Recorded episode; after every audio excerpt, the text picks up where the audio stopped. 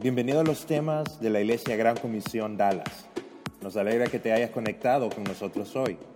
Para más información acerca de nuestra iglesia, visita igcdallas.org. Esperamos que el próximo mensaje sea de mucha ayuda a tu vida. virus de que se ha llevado a la mitad de la iglesia. Entonces, no sé si han visto esas películas de zombies, de que hay un virus de que se lleva a toda la humanidad. Gracias. No sé si han visto de esas películas de que hay un virus que se lleva a toda la humanidad. Pues solo se llevó a la mitad de nuestra iglesia, ¿verdad? Entonces no se llevó a toda la humanidad, se llevó a la mitad de nuestra iglesia. Eh, así que gracias por estar aquí. Si están enfermos y aún vinieron, pues ya sabemos cuál va a ser la mitad que no va a venir el otro domingo, ¿verdad? así que qué bueno que nos estén acompañando. Vamos a continuar lo que ha sido nuestra serie del mes de enero y para una recapitulación de qué es lo que hemos estado hablando el mes de enero es eh, cómo tener un año exitoso, porque venimos empezando el año y nosotros queremos tener un año exitoso. Y la primicia que estamos usando es que para tener un año exitoso, nosotros tenemos que pasar de buenos deseos a buenas decisiones, porque todos tenemos buenos deseos cuando empieza el año. Todos queremos salud, todos queremos estabilidad financiera, eh, bueno, la salud ya se nos fue en enero, pero queremos estabilidad financiera, queremos una buena familia, queremos un buen trabajo, todos tenemos buenos deseos, pero es una cosa tener buenos deseos a tener buenas decisiones, y eso es lo que estamos hablando este mes.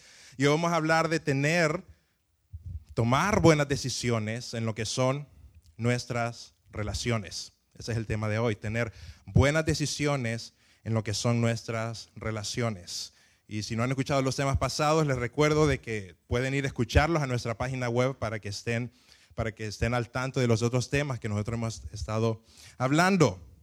Eh, interesantemente, hablando de buenas relaciones, eh, en la Universidad de Harvard, ustedes saben, la Universidad de Harvard eh, tiene un estudio de que actualmente es uno de los estudios más largos que se han hecho en la historia eh, de la universidad y Estados Unidos. Y lo interesante de este estudio es que se llama el estudio del, del, desarrollo de adultos de la Universidad de Harvard. Así se llama, en inglés se llama Harvard Study of Adult Development, el estudio eh, del desarrollo de adultos de la Universidad de Harvard. Y ese estudio ha estado haciendo y pasando por 75 años. Empezaron el estudio en los años 30, justo antes de que eran las, las guerras y la depresión eh, aquí en Estados Unidos.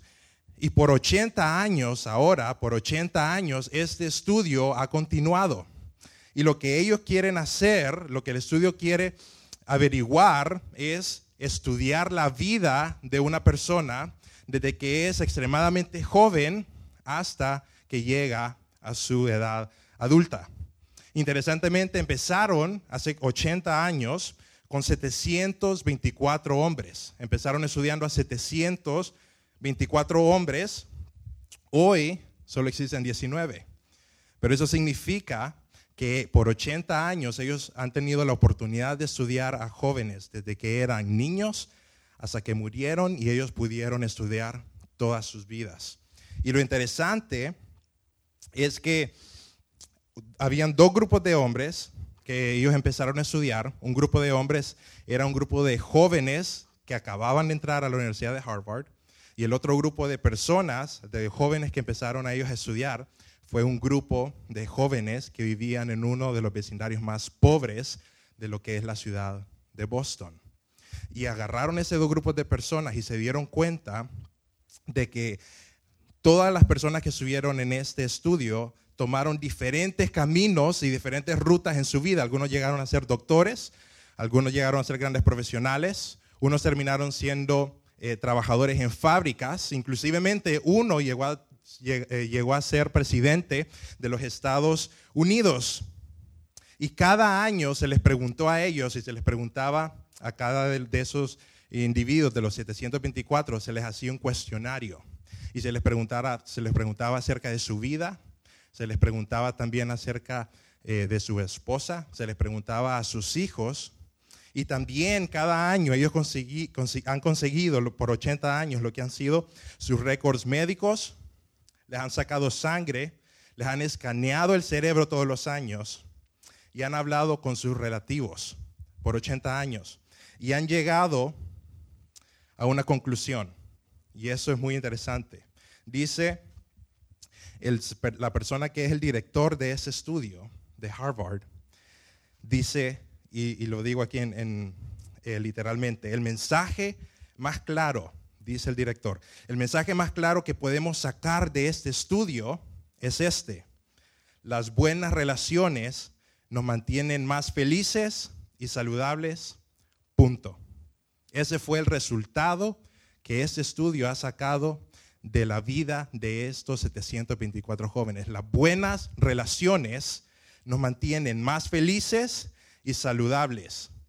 Punto. Y han sacado tres lecciones importantes. Uno, es que se, se dieron cuenta que estar conectados socialmente es muy importante y se han dado que la soledad literalmente mata. La soledad literalmente te puede llegar a matar. Dice él, las personas que están conectadas socialmente con amigos, familia y una comunidad son más felices, son físicamente más saludables y viven por más tiempo que la gente que no está conectada con un grupo cercano de personas. Y sigue diciendo, la soledad, de hecho, la soledad es tóxica. Las personas aisladas son menos felices, su salud declina temprano en su adultez, la función de su cerebro declina más rápido y viven vidas más cortas. Y lo interesante es que uno de cada cinco estadounidenses en este momento están reportando que ellos se sienten solos, se sienten en soledad. También ellos se dieron cuenta con ese estudio que es la calidad de nuestras amistades lo que importa, es la calidad y no la cantidad. Dice, vivir en conflicto es dañino para nuestra salud. Y también dice, y vivir en soledad equivale en daño a tu salud a, a fumar 15 cigarrillos diarios o ser alcohólico. Vivir en soledad es tan malo para tu salud como fumar 15 cigarrillos al día o ser alguien alcohólico. Esa es la conclusión que han llegado esas personas. Hemos encontrado, continúa diciendo el director de ese estudio, hemos encontrado que tener buenas relaciones es protección para la vida. Dice, las personas que estaban satisfechas con sus relaciones cuando tenían 50 años, eran los más saludables cuando llegaban a los 80 años, sin excepción. Las personas que estaban satisfechas con sus relaciones cuando tenían 50 años, cuando llegaban a los 80 años, llegaban más saludables, sin excepción. De hecho, termina diciendo, el factor más importante para determinar la calidad de vida de alguien en la vejez es si esa persona estuvo rodeado de buenas relaciones. Ese es el factor más importante para determinar la calidad de vida de alguien en su vejez. Si él estuvo rodeado de buenas relaciones. Así que literalmente lo que nos dice ese estudio es que la soledad mata. Literalmente lo que nos dice ese estudio es que la soledad y no tener buenas relaciones con las personas alrededor tuyo, literalmente es malo, no solo espiritualmente, no solo mentalmente, sino de que te va a llegar a matar hasta físicamente. Por eso es tan importante que nosotros tomemos las decisiones correctas para tener buenas relaciones el día de hoy. Es así de importante. Así que vamos a orar para ver qué nos dice Dios porque la Biblia y Dios y Jesús tienen bastante que decir acerca de las buenas relaciones. Tiene bastante que decir acerca de tener personas a nuestro alrededor. Y no es un tema pequeño que toma la Biblia, es un tema que a través de toda la Biblia está constantemente recordándonos, ámense unos a otros, ¿verdad? Lléguense unos a otros, amen a su prójimo. Y Jesús y la Biblia tienen bastante que enseñarnos acerca de las relaciones hoy y eso es lo que vamos a ver. Vamos a orar. Padre, gracias por la oportunidad que nos das de estar aquí aprendiendo de tu palabra, Señor. Te rogamos, Señor, por las personas que no están aquí, que están enfermas, Señor. Pero también te rogamos por nosotros que estamos aquí, que tú, Señor, el día de hoy tú nos hables, tú nos enseñes, tú hables a nuestro corazón y que no salgamos de ese lugar igual. Que salgamos listos para tomar decisiones. Que salgamos listos para hacer cosas diferentes en nuestra vida que la información que sabemos y que aprendemos el día de hoy no solo se quede en nuestra mente, sino que se vea hecha realidad en las personas alrededor de nosotros. Porque tú anhelas y es tu deseo, Padre, que nosotros aprendamos a cómo tener buenas relaciones con nuestra familia, en nuestro trabajo y especialmente en nuestra iglesia. Gracias, Padre. En tu nombre oramos. Amén. Vamos a estar estudiando hoy la vida de Jesús y creo yo de que es bueno que estemos estudiando la vida de Jesús porque si hay algún personaje en la Biblia que de verdad, de verdad le dio al clavo cómo tener buenas relaciones, fue Jesús. Yo sé de que muchos podemos decir, vamos a hablar de Jesús porque Jesús fue perfecto. Y sí, lo creemos, Jesús fue perfecto, pero especialmente en lo que fue las relaciones, especialmente en cómo lidiar con la gente alrededor de él. Jesús fue extremadamente inteligente y es un ejemplo que nosotros podemos tomar. Porque si se ponen a imaginar, si se imaginan, si tus amigos estuvieran dispuestos a morir por ti, aún antes, ah, perdón, aún después de tu muerte, si tus amigos estuvieran dispuestos a morir por ti aún después de tu muerte, significa que hiciste algo bien. Significa que sabías lo que estabas haciendo. Y eso es lo que nos enseña Jesús, que Él tuvo un grupo de personas que aún después que Él murió, esas personas estuvieron dispuestas a dar su vida por Él. Algo hizo bien Jesús. En esto sí sabía hacer algo muy bien Jesús. Él era bueno en todo, pero en esto especialmente nosotros podamos aprender un montón. Porque no solo es que sus amigos decidieron dar su vida por él y él se acuerpó de personas, sino la, el tipo de personas de que se, se acuerparon con Jesús eran completamente diferentes. Era un grupo de personas que si no hubiera estado Jesús en medio, ellos jamás se hubieran relacionado entre ellos. Ellos jamás hubieran formado un grupo de amigos. Por ejemplo, si miramos en los discípulos, vemos de que hay un discípulo que se llamaba Simón y la Biblia lo, describe como Simón el, cenote, el celote. Otras partes de la Biblia lo describe como Simón el cananista. Y lo que quiere decir ahí es de que Simón era una persona de que su trabajo y su persona era específicamente derrotar al gobierno romano que estaba en Israel en ese tiempo. Esa era su identidad, eso era lo que Simón hacía a tiempo completo. Y en ese mismo de 12 discípulos que Jesús junta y dieron su vida por él, en ese mismo grupo encontramos a un discípulo que se llamaba Leví, de que también otros libros le dicen Mateo. Y lo que hacía Mateo es que él recaudaba impuestos para el gobierno de Roma. Entonces en ese grupo de personas tenemos, tenemos a Leví, una persona que recaudaba impuestos para Roma, ese era su trabajo. Y tenemos a Simón, de que su trabajo y lo que él hacía con su vida era tratar de derrocar a ese grupo de personas. Y Jesús viene a la tierra y une a ese grupo de personas. Y Jesús hace algo en esas relaciones que normalmente nadie más podría hacer, y es de que Simón y Leví estuvieran en la misma sincronía. Eso es algo que requiere saber cómo relacionarse. ¿No creen ustedes? Así que una cosa que podemos entender es que Jesús no solo vino a darnos vida, también vino a modelarnos cómo vivir la vida. Jesús no solo vino a vivir la no solo vino a dar su vida por nosotros, no solo vino a darnos nuestra vida, sino que también Él vino a modelarnos cómo nosotros debemos vivir esa vida. Y vamos a aprender tres cosas que hizo Jesús para vivir en una buena comunidad con buenas relaciones. Y son bien básicas, pero creo yo de que si nosotros la aplicamos va a ser una gran diferencia en nuestra vida. Y la primera cosa que hizo Jesús cuando vino aquí a la tierra, que tiene que ver con las relaciones, es que Él inmediatamente se rodeó de una comunidad.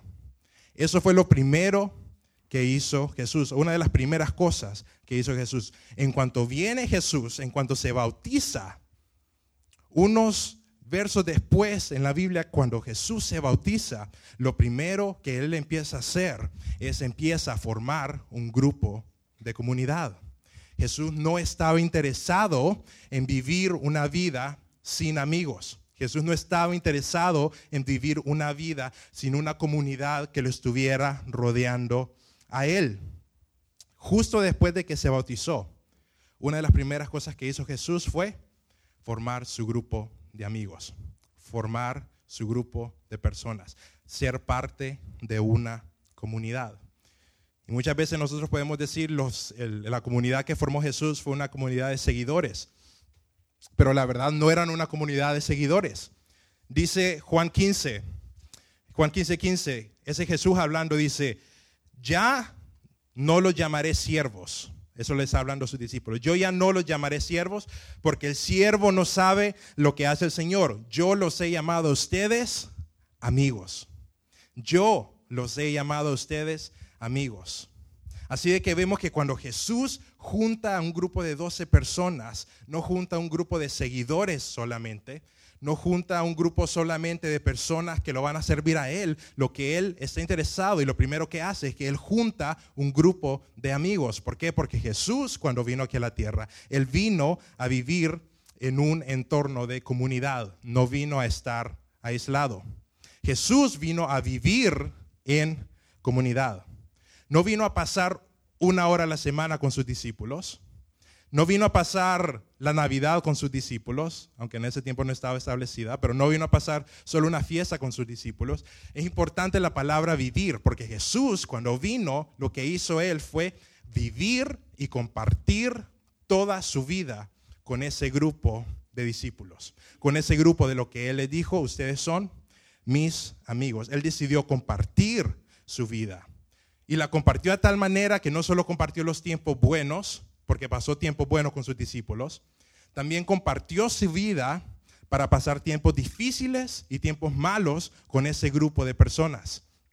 Porque Jesús pasó buenos tiempos cuando entró a, eh, cuando entró a Jerusalén y todo el mundo lo estaba, eh, le estaba tirando, entró en un burro y todo el mundo estaba feliz porque él estaba llegando. Cuando hizo milagros, esos fueron buenos momentos en la vida de Jesús. Pero esos no fueron los únicos momentos que él compartió con sus amigos porque en todo momento Jesús estuvo con ellos, sino que también en los momentos malos, esos amigos estuvieron alrededor de él y él fue inteligentemente sabio para abrir su vida completamente. Imagínense eso, aún Jesús siendo Dios, siendo un ser perfecto, él decidió abrir su vida con un grupo de personas. Él decidió ser vulnerable con ese grupo de personas. Él fue, decidió llorar con ese grupo de personas. Ese grupo de personas lo vieron frustrado. Ese grupo de personas lo vieron alterado. Pero ese grupo de personas, Él dejó que se metieran a su vida. Él decidió vivir en comunidad, en comunidad. Y Él decidió darles la prioridad a esas personas, a esos doce discípulos, en su vida. Él los elegía y Él les daba la prioridad. Decía, estos son mis amigos, estos son mis discípulos y estos son parte de mi prioridad en mi vida. Jesús vino a vivir en eh, comunidad. La segunda cosa que hizo Jesús es que Jesús fue intencional en sus relaciones. Él fue completamente intencional en sus relaciones.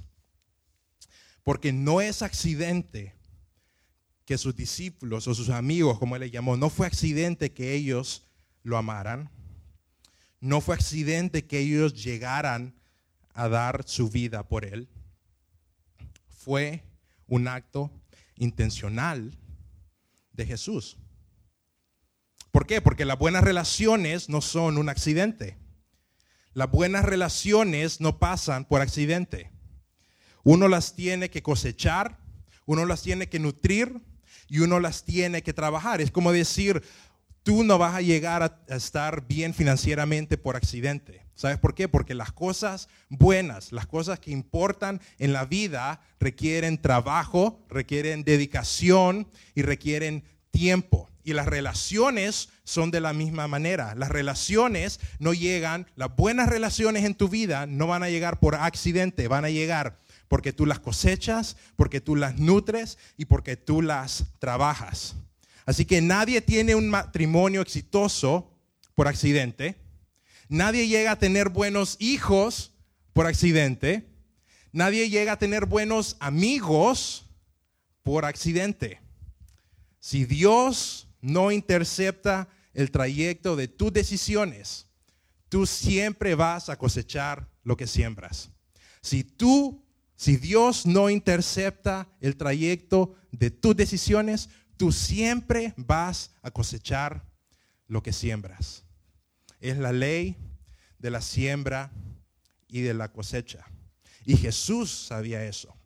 Y Jesús sabía de que si sus amigos iban a seguir su trabajo aún después que él muriera, él tenía que ser intencional y no iba, no iba a pasar solo porque sí.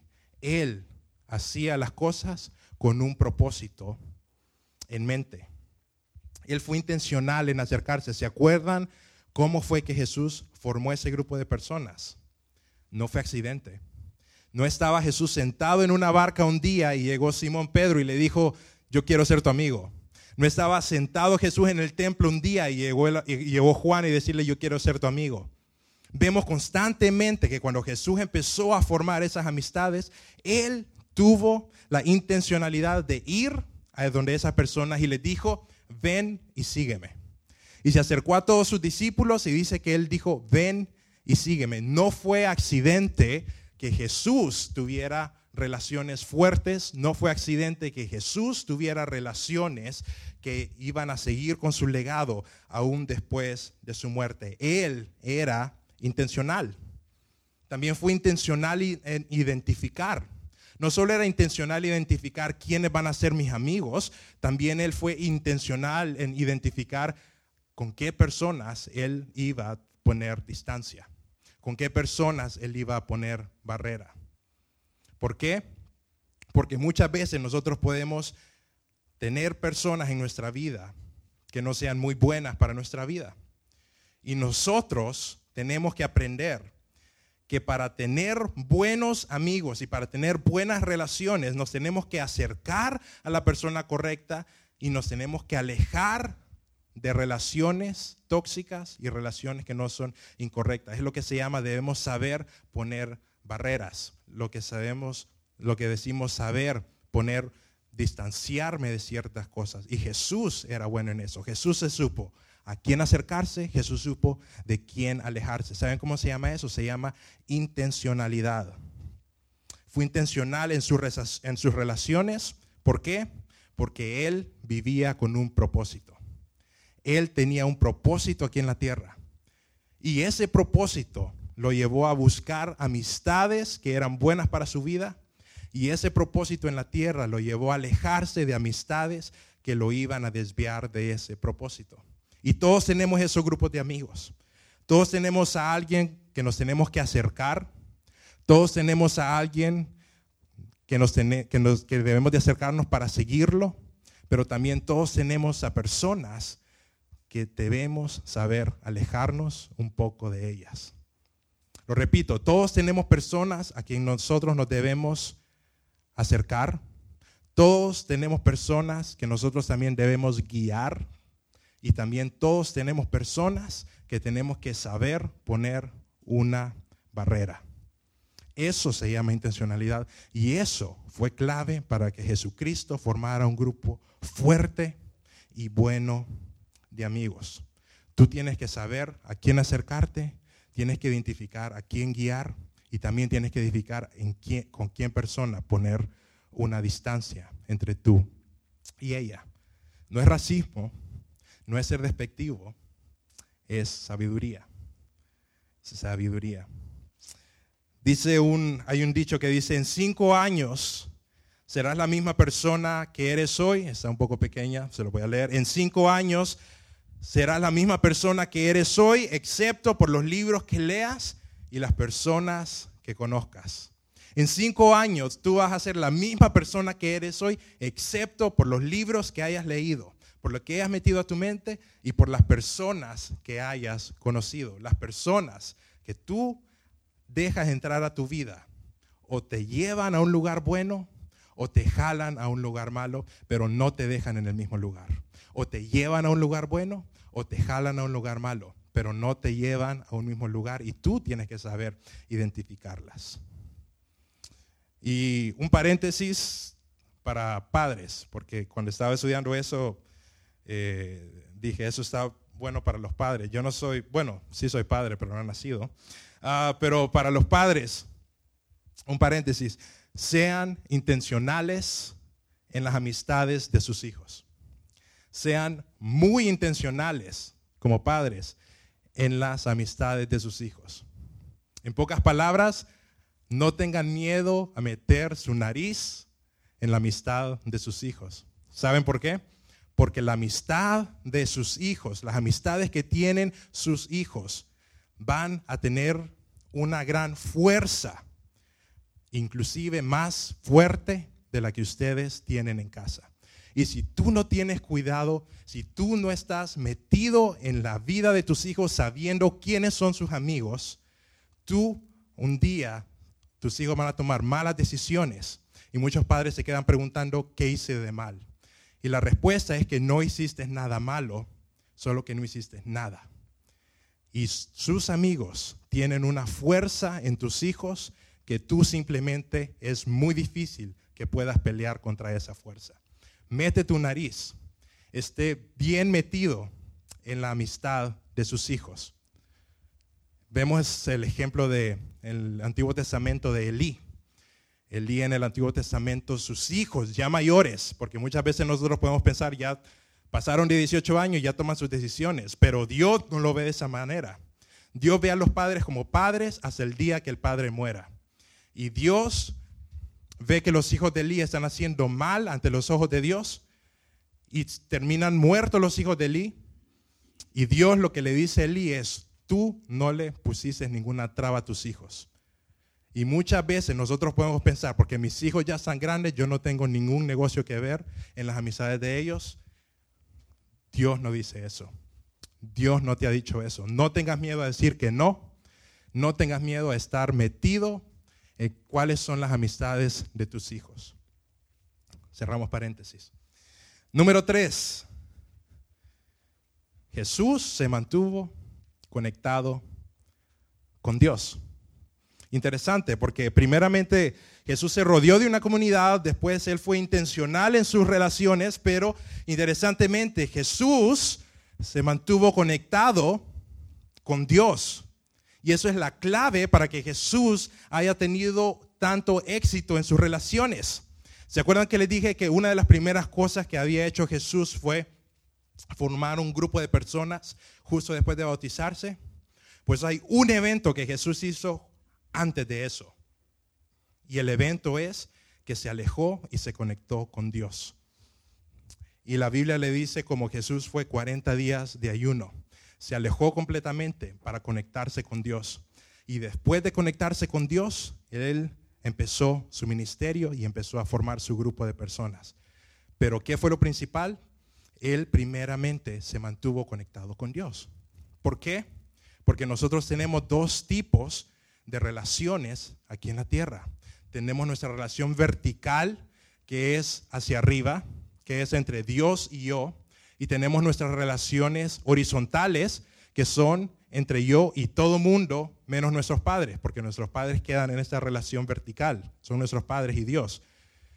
Y Dios dice que la clave para que nosotros tengamos buenas relaciones horizontales con las personas alrededor nuestro es que nuestra relación vertical primeramente esté en orden. Que nuestras relaciones con Dios y con nuestros padres, nuestra relación vertical esté completamente en orden. Es muy difícil para una persona que no tiene, que no está conectado con Dios, que tenga buenas relaciones con sus, con sus amigos y con las personas aquí en la tierra. Ustedes se han, han conocido, yo he conocido a varias personas porque en mi, en mi, en mi universidad tenía que vivir con 4.000 individuos. Pero ustedes han conocido a personas que tienen problemas con todo mundo. Ustedes han conocido personas de que al lugar donde, va, donde van hay lugar donde hay problemas. Hay personas que son así, que en lugar que vayan hay lugar que hay problemas. Y el problema de esas personas, primeramente, no es un problema relacional, es un problema de conexión primeramente vertical. Porque hasta que alguien no sabe arreglar su conexión vertical con Dios, su, relación con Dios, va a ser muy difícil que sepa cómo manejarse en su relación horizontal. Van conectadas. Igual al, al revés. Si yo digo de que tengo una buena relación con Dios, no debería por qué tener una relación quebrantada con todos los demás. Es interesante eso de estar conectado con Dios porque incluso los diez mandamientos, que los diez mandamientos creo que todos somos familiares con ellos, los diez mandamientos, Dios los dio específicamente para arreglar mi relación vertical con Dios y mi relación horizontal con las personas. Si se ponen a pensar, Dios cuando dio los diez mandamientos le da dos piedras a Moisés. Se han puesto a pensar interesante, porque no lo puso en todo, porque no le, no le bajó al font, ¿verdad? Porque no lo puso todo en una piedra. Pero dice Dios de que le dio dos tablas, le dio dos piedras. Y me imagino que Moisés no estaba muy feliz, porque bajar de ese monte con dos piedras no ha de ser fácil.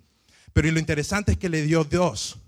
Y le dio dos, interesantemente, porque según la, el estudio de los judíos, como ellos lo entendieron, cinco de las reglas es mi relación vertical y las otras cinco son mis relaciones con las otras personas. Pero interesantemente, todas ellas están relacionadas.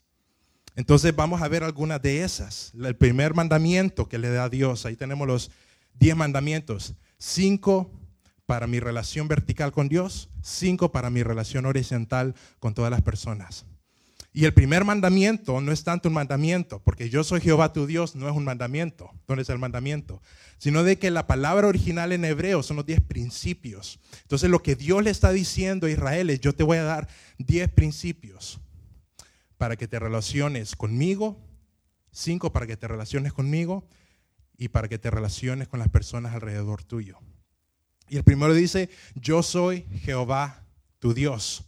Y si seguimos al siguiente slide, lo interesante es de que lo que está diciendo ahí es que el principio de yo soy Jehová tu Dios es que yo necesito que mi pueblo sepa que ellos no son Dios.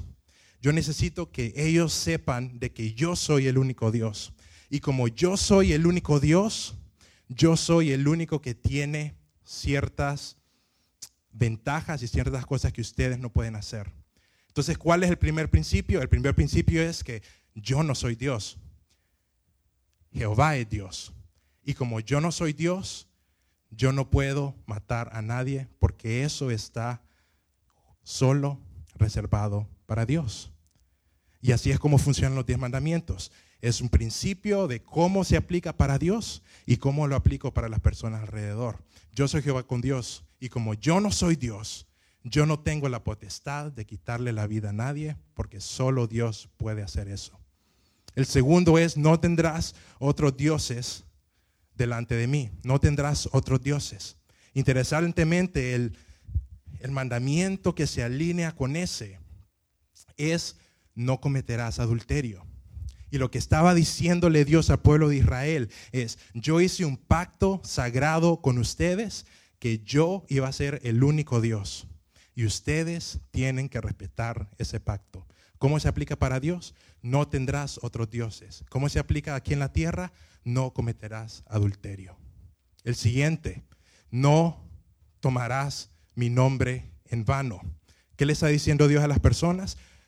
Tú no puedes tomar algo que no te pertenece. Yo tengo mi nombre y tú no lo puedes usar para lo que tú quieras. Tú no puedes tomar mi nombre. ¿Cómo se aplica para Dios? Tú no puedes tomar el nombre de Dios. ¿Cómo se aplica para todos nosotros? Tú no puedes tomar lo que no es tuyo. No robarás. El siguiente es, acuérdate del día de reposo.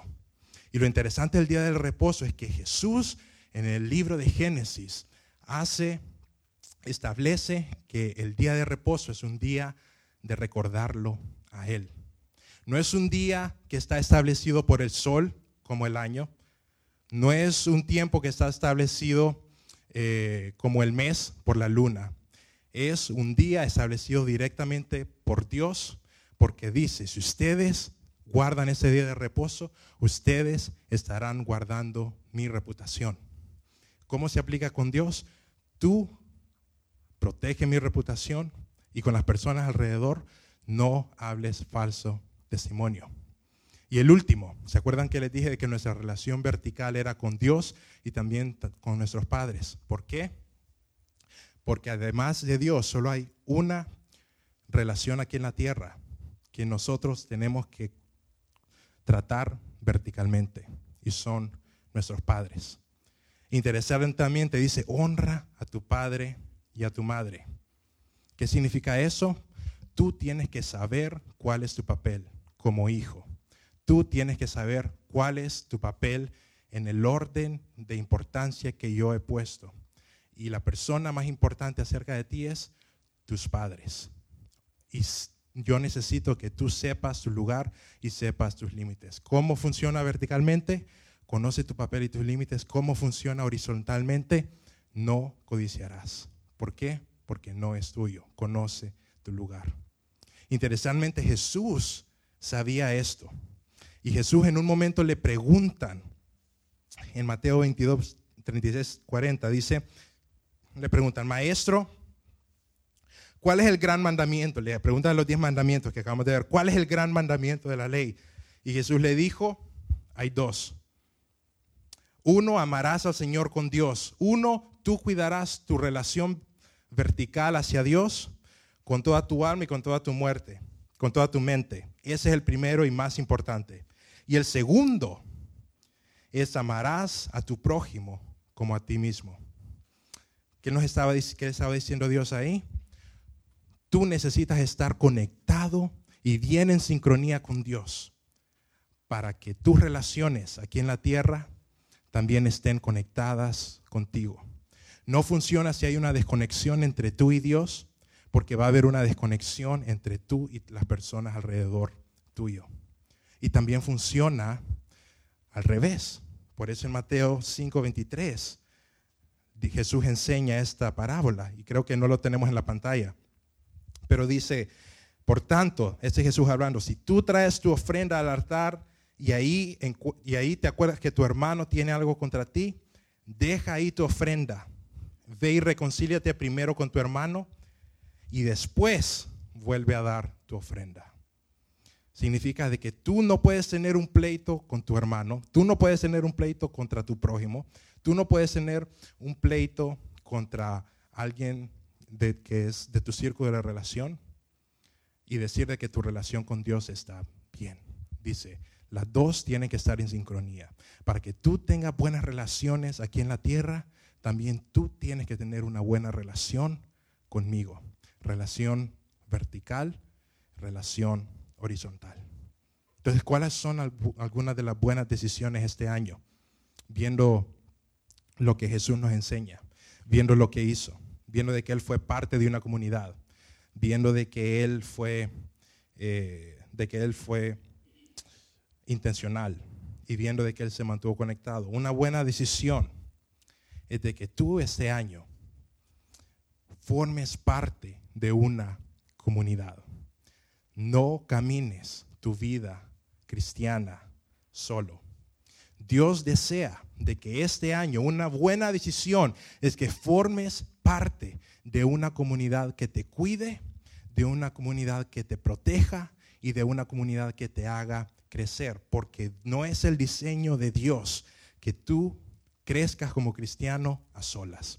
No es el diseño de Dios que tú crezcas como cristiano aislado de todo mundo. Dios diseñó un lugar, diseñó una comunidad, una comunidad para que tú puedas crecer como cristiano. Y esa comunidad es la iglesia. Dios diseñó la iglesia para que tú seas parte de una comunidad donde tú te puedas conectar, donde tú puedas crecer, donde tú puedas estar protegido. Por eso es tan importante. Por eso la iglesia es tan importante, porque para tu vida, si tú no te habías dado cuenta, formar parte de una iglesia va a protegerte de un montón de problemas en tu vida, siendo parte solamente, siendo parte de una comunidad, teniendo amigos. Forma parte que la iglesia este 2019, que la iglesia este 2019 sea parte fundamental de tu vida y sea una prioridad. Que tu grupo de crecimiento ese año sea una parte primordial en tu vida. ¿Por qué? Porque Dios ha diseñado un grupo de personas para que nosotros podamos crecer espiritualmente. Y fuera de ese grupo de personas, aislado o solo viéndolos una hora los domingos, va a ser muy difícil que tú crezcas como persona y va a ser muy difícil que tú estés protegido como persona. No descuides tu comunidad este año, no descuides la iglesia, no le des la prioridad última en tu vida, sino de que dale una prioridad grande en lo que es este 2019. También sé intencional en tus amistades. No solo forma parte de la comunidad, sino sé intencional en lo que son tus amistades. Dice Proverbios 18, 24. Muchos, muchos de nosotros podemos decir, yo no soy una persona tan extrovertida, a mí me cuesta hacer amigos. No hay una receta para que yo pueda hacer amigos más fácilmente, no hay una receta para que yo me pueda acercar a alguien. La verdad es que sí hay, y dice ese proverbio, un hombre que tiene amigos ha de mostrarse amigo. Un hombre que tiene amigos a demostrarse amigos. Lo que nos está diciendo este verso es, si tú quieres tener amigos, toma tú el primer paso en ser un buen amigo. Si tú quieres encontrar ese grupo de personas que te va a cuidar, si tú quieres encontrar ese grupo de personas de que van a orar por ti, de que te van a estar cuidando, de que van a dar su vida por ti, tú tienes que dar el primer paso. Eh, mi papá en, su en la iglesia de mi papá, él tiene un grupo de oración. Se reúnen los martes a las 6 de la mañana. Antes de ir a trabajar, se reúnen o a las 5 de la mañana, una hora, eh, como dicen, que no es de Dios. Pero se reúnen así de temprano y después se reúnen, tiene otro grupo que se reúnen los domingos, también como a las 6 de la mañana. Y ellos se llaman el cuarto de guerra, por una película que vieron de oración. Y es un grupo de oración que ellos se llaman el cuarto de guerra. Y lo interesante es ver la comunidad que hay en ese grupo. Es lo interesante ver el cuidado que hay unos con otros en ese grupo, porque ellos oran unos por otros. Ellos se cuidan unos por otros. Si alguien falta a esa reunión, le caen como 10 llamadas de por qué no han venido. Esa es una comunidad. Pero la única forma de que ese grupo de personas esté unido es con compromiso, porque levantarse un martes a las 5 de la mañana a ir a orar no es fácil. Pero ¿saben qué?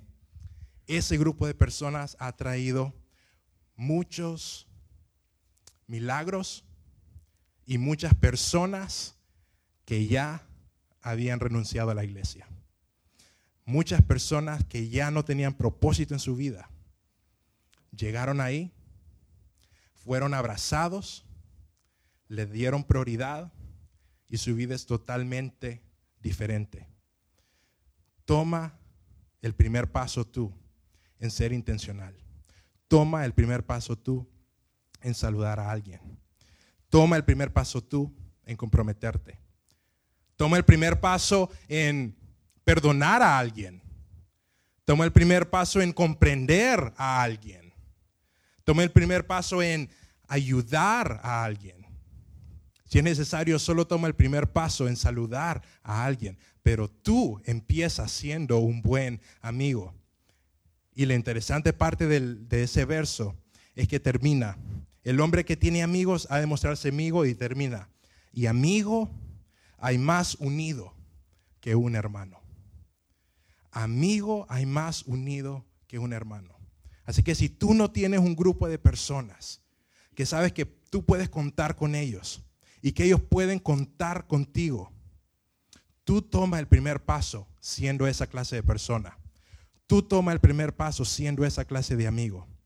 Y lo que va a pasar es de que tú vas a traer a personas están en la misma sincronía tuya y te vas a ir alejando a personas que no están en la misma sincronía tuya. Y lo que va a estar terminar pasando es que tú vas a terminar en un grupo de personas unidas que te van a cuidar, no solo espiritualmente, no solo mentalmente, sino como vimos en el estudio, también hasta físicamente. Ese es uno de los secretos. Y también decide este 2019 acercarte a Dios. Decide ese 2019 acercarte a Dios. No importa cómo fue el año pasado. No importa si fue un año difícil para ti. Si tú este año decides acercarte a Dios y ser intencional y tomar, darle prioridad a la comunidad de la iglesia y de tu grupo de crecimiento, tú vas a terminar siendo parte de un grupo de personas peligrosas. ¿Por qué? Porque un grupo de personas unidas y un grupo de personas que marchan en la misma sincronía tienen la capacidad de cambiar el mundo. Y eso fue el grupo de personas que formó Jesús. Fue un grupo de personas que terminaron cambiando el mundo. Así de importante es que tú sepas relacionarte con esos alrededor tuyo. Piensa en alguien. Piensa en alguien que te pueda guiar. También piensa en alguien a quien tú puedas guiar. Y empieza a formar un grupo de amigos. Empieza a formar parte de una comunidad. Ten la iniciativa. Y lo interesante de acercarte a Dios es que nosotros hablamos de la intencionalidad, de nosotros dar el primer paso. Pero nosotros no nos podríamos acercar a Dios si Dios no hubiera dado el primer paso en acercarse a nosotros. Nosotros podemos ser intencionales en acercarnos a personas porque Dios fue intencional en acercarse a nosotros cuando nosotros no lo merecíamos, cuando nosotros estábamos lejos de Él. Y tú, ese 2019, te puedes acercar a Él porque Él se acercó primero. Y Él desea que tú estés en un ambiente de comunidad que te guarde en esta vida. Así de importante es la iglesia. Así de importante es tu grupo de crecimiento. Dale prioridad este año 2019. Vamos a orar. Gracias Señor por, por la oportunidad que nos das de estar en un grupo, de estar en un grupo de personas Hoy te pido por las personas que no están aquí, pero que son parte de esa comunidad. Te ruego, Señor, de que nosotros podamos aprender a amarnos unos a otros, así como se amó la iglesia en hechos. Que nosotros podamos aprender a ser unidos. Que nosotros podamos aprender, Señor, a amarnos unos a otros. Danos la fortaleza, Señor, de tomar el primer paso, Señor, para lo que es vivir en comunidad. Danos la habilidad, Señor, de poder pensar en alguien que nosotros necesitamos acercarnos. Gracias, Padre, sobre todo porque tú, cuando nosotros estábamos lejos de ti y cuando nosotros no lo merecíamos, tú decidiste acercarte a nosotros. Tú decidiste dar el primer paso. Te agradecemos, Señor, por eso. Te rogamos, Señor, que nosotros le demos la importancia a las relaciones, a la comunidad.